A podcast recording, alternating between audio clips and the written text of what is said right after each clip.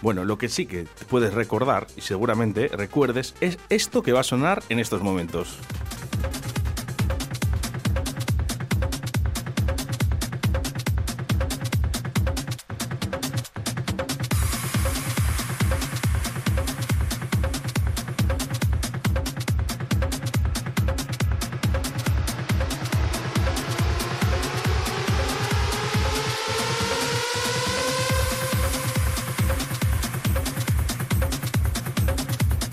¿Ya lo reconoces? Sí, sí, esto es, A la primera, ¿no? esto es óxido de óxido, es óxido, sí. Bueno, Eh, pues ¿a quién tengo? Al otro lado de la línea telefónica, pues al señor Jesús del Campo. Buenos días, Jesús.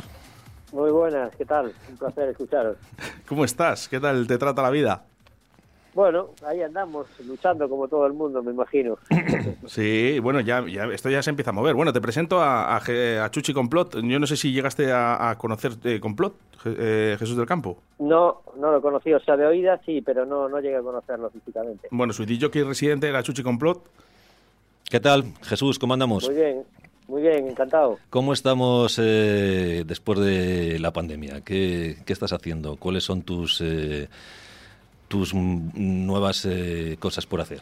Dime, cuéntame o cuéntanos. Bueno, primero con ganas, me imagino que como, como todo el mundo. Y nada, parece que, que se está activando el tema. Yo, como sabéis, trabajo bastante en Portugal y es más o menos lo que, lo que más estaba esperando.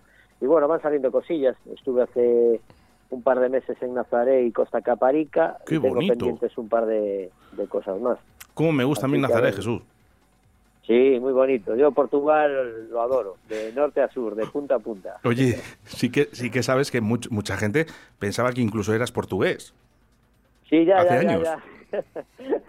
Lo supe después de años, pero sí, sí que me enteré de, de que se, se comentaba eso por muchos sitios. A mí me lo decían mucho, pero es portugués. Digo, qué nombre, ¿no? ¿Cómo que no es portugués? Un español afincado Que él es gallego, que él es gallego. Lo que pasa que, bueno, pues oye, tenés también ese un poquito, ¿no? Si son primos hermanos.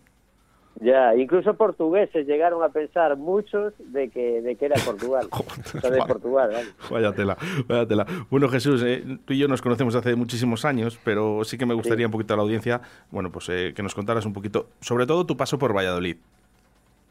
Como Bueno, el, el paso, la gente que me conoce ya no de Valladolid, sino la gente que me conoce ya por comentarios que, que he hecho y recuerdos y tal, sabe que Valladolid para mí fue algo especial, especial. O sea, es de los pocos sitios a los que realmente iba a pinchar y me quedaba allí de, de after el fin de semana porque era, era un gusto, la verdad.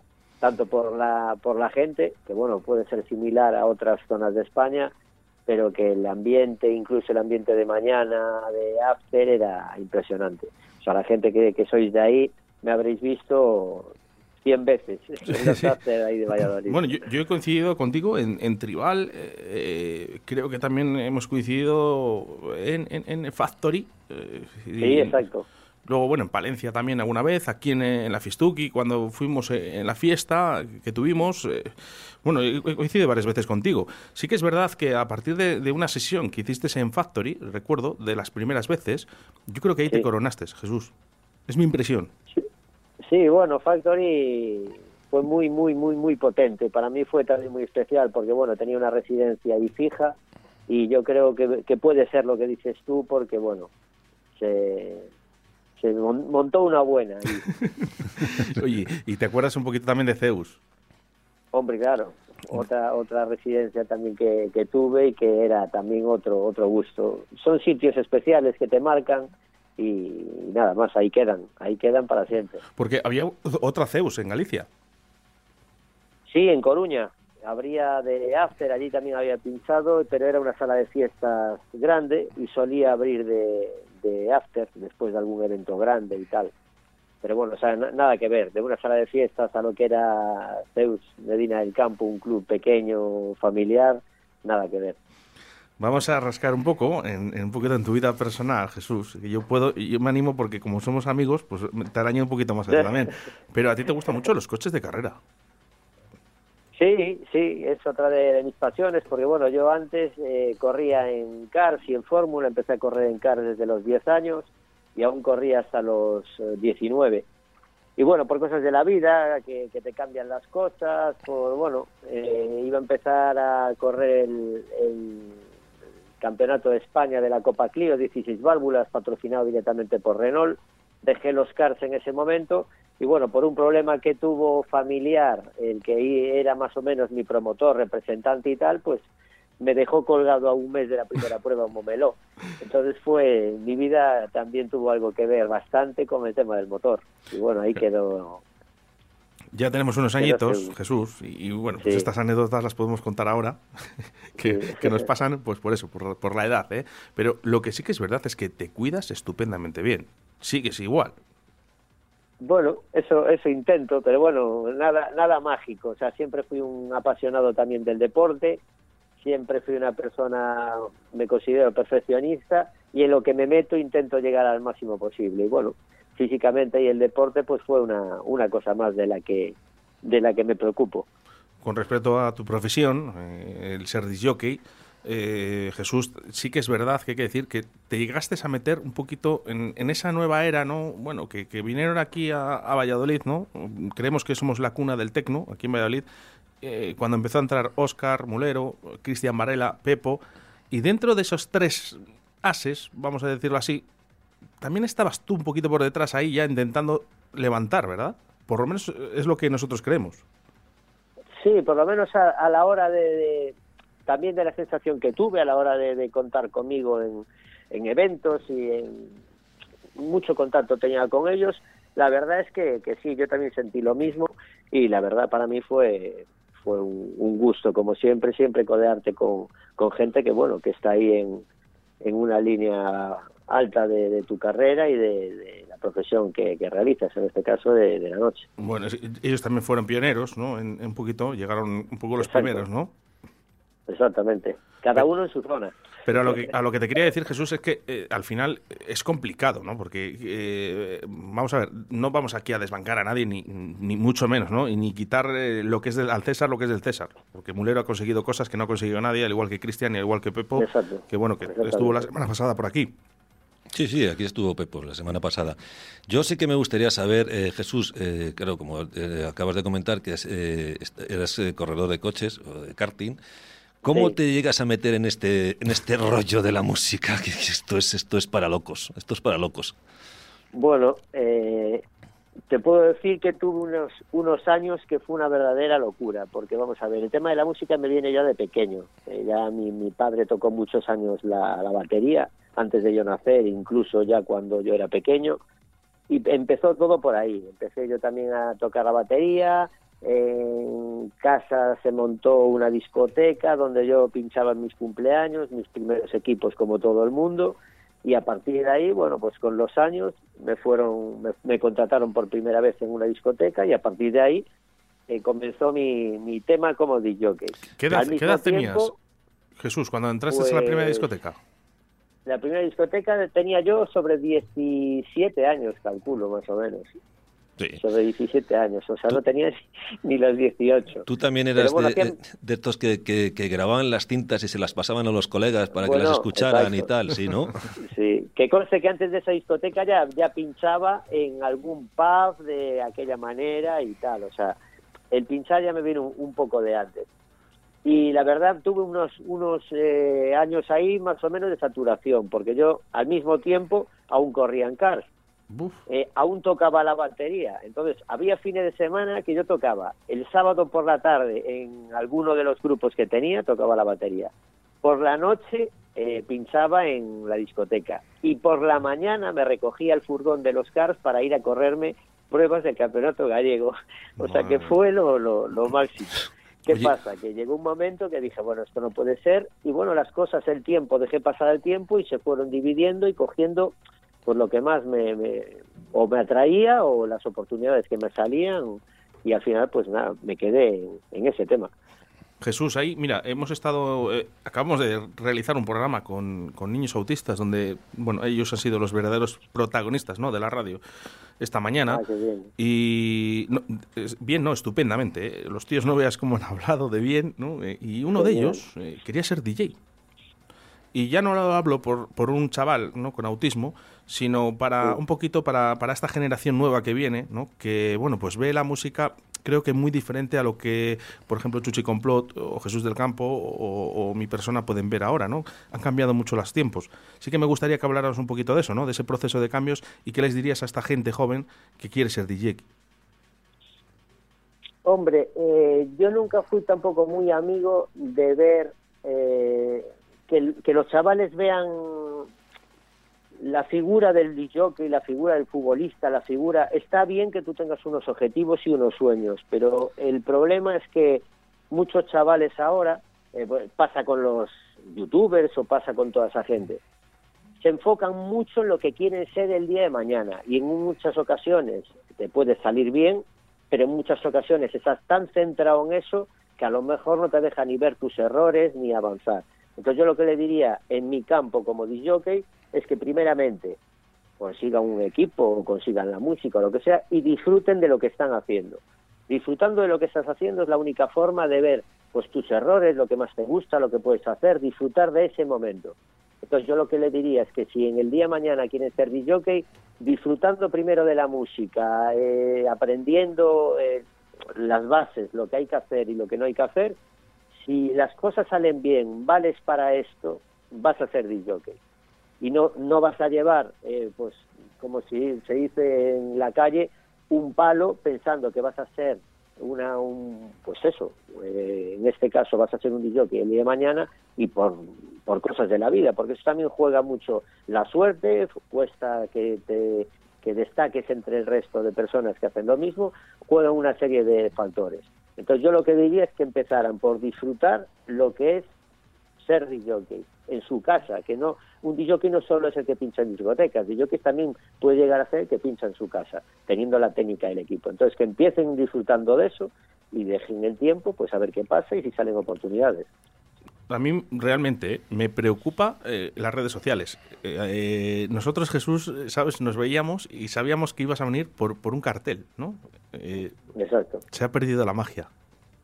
Sí, la verdad, sí, muchas cosas, y yo como digo siempre en todo tipo de ámbitos, porque en el deporte exactamente lo mismo, la nutrición que también es algo que, que toco, también lo mismo, el Internet trajo sus cosas buenas, pero también sus, sus cosas malas, y entre ellas, pues, o malas informaciones, o cosas que, que, que sobrevaloran el Internet por encima del trabajo que tú haces, y como otras muchas cosas lo que tú estás ahora comentando, esa magia del papel, del flyer, de la publicidad, del contacto con la gente. Pero bueno, tiene su parte buena y su parte mala incluso así. Ya, lo que pasa que, que ahí Jesús, vamos, yo por lo que veo y visualizo eh, a las personas, y sobre todo los chavales jóvenes, claro, ven, te ven a ti encima de una cabina eh, donde tienes a mil, dos mil, cinco mil personas eh, viéndote pinchar, todo el mundo te aplaude, todo el mundo te quiere, Jesús, y ellos quieren ser como tú. Y, y, yo sí que me gustaría que hiciéramos una reflexión, ¿no? Para toda esta gente de que no todo es tan fácil ni todo es tan bonito. Que hay que trabajar. No, no, no. Exactamente. Por eso decía que lo importante era disfrutar primero de lo que haces en lugar de imaginarte que un dicho que puede ser cualquiera, un buen futbolista puede ser cualquiera. Sí puede ser cualquiera, pero no significa que porque le des a la pelota te vayas a convertir en. Y eso mucha gente pues pues le es negativo ese pensamiento. Entonces yo lo que le diría es que hagan lo que hagan en el ámbito que sea, primero que disfruten por abajo, que lo disfruten y que después las cosas, pues si tienen que salir, que salgan. Espectacular. Yo le estoy escuchando y es que tiene, tiene toda la razón. Tiene toda la razón. Oye, Jesús, no sé si te acuerdas eh, de esto que está sonando en estos momentos. Sí, claro. Oye, que le tengo, le tengo firmado todavía eh, en casa. Le guardo con mucho cariño, Jesús.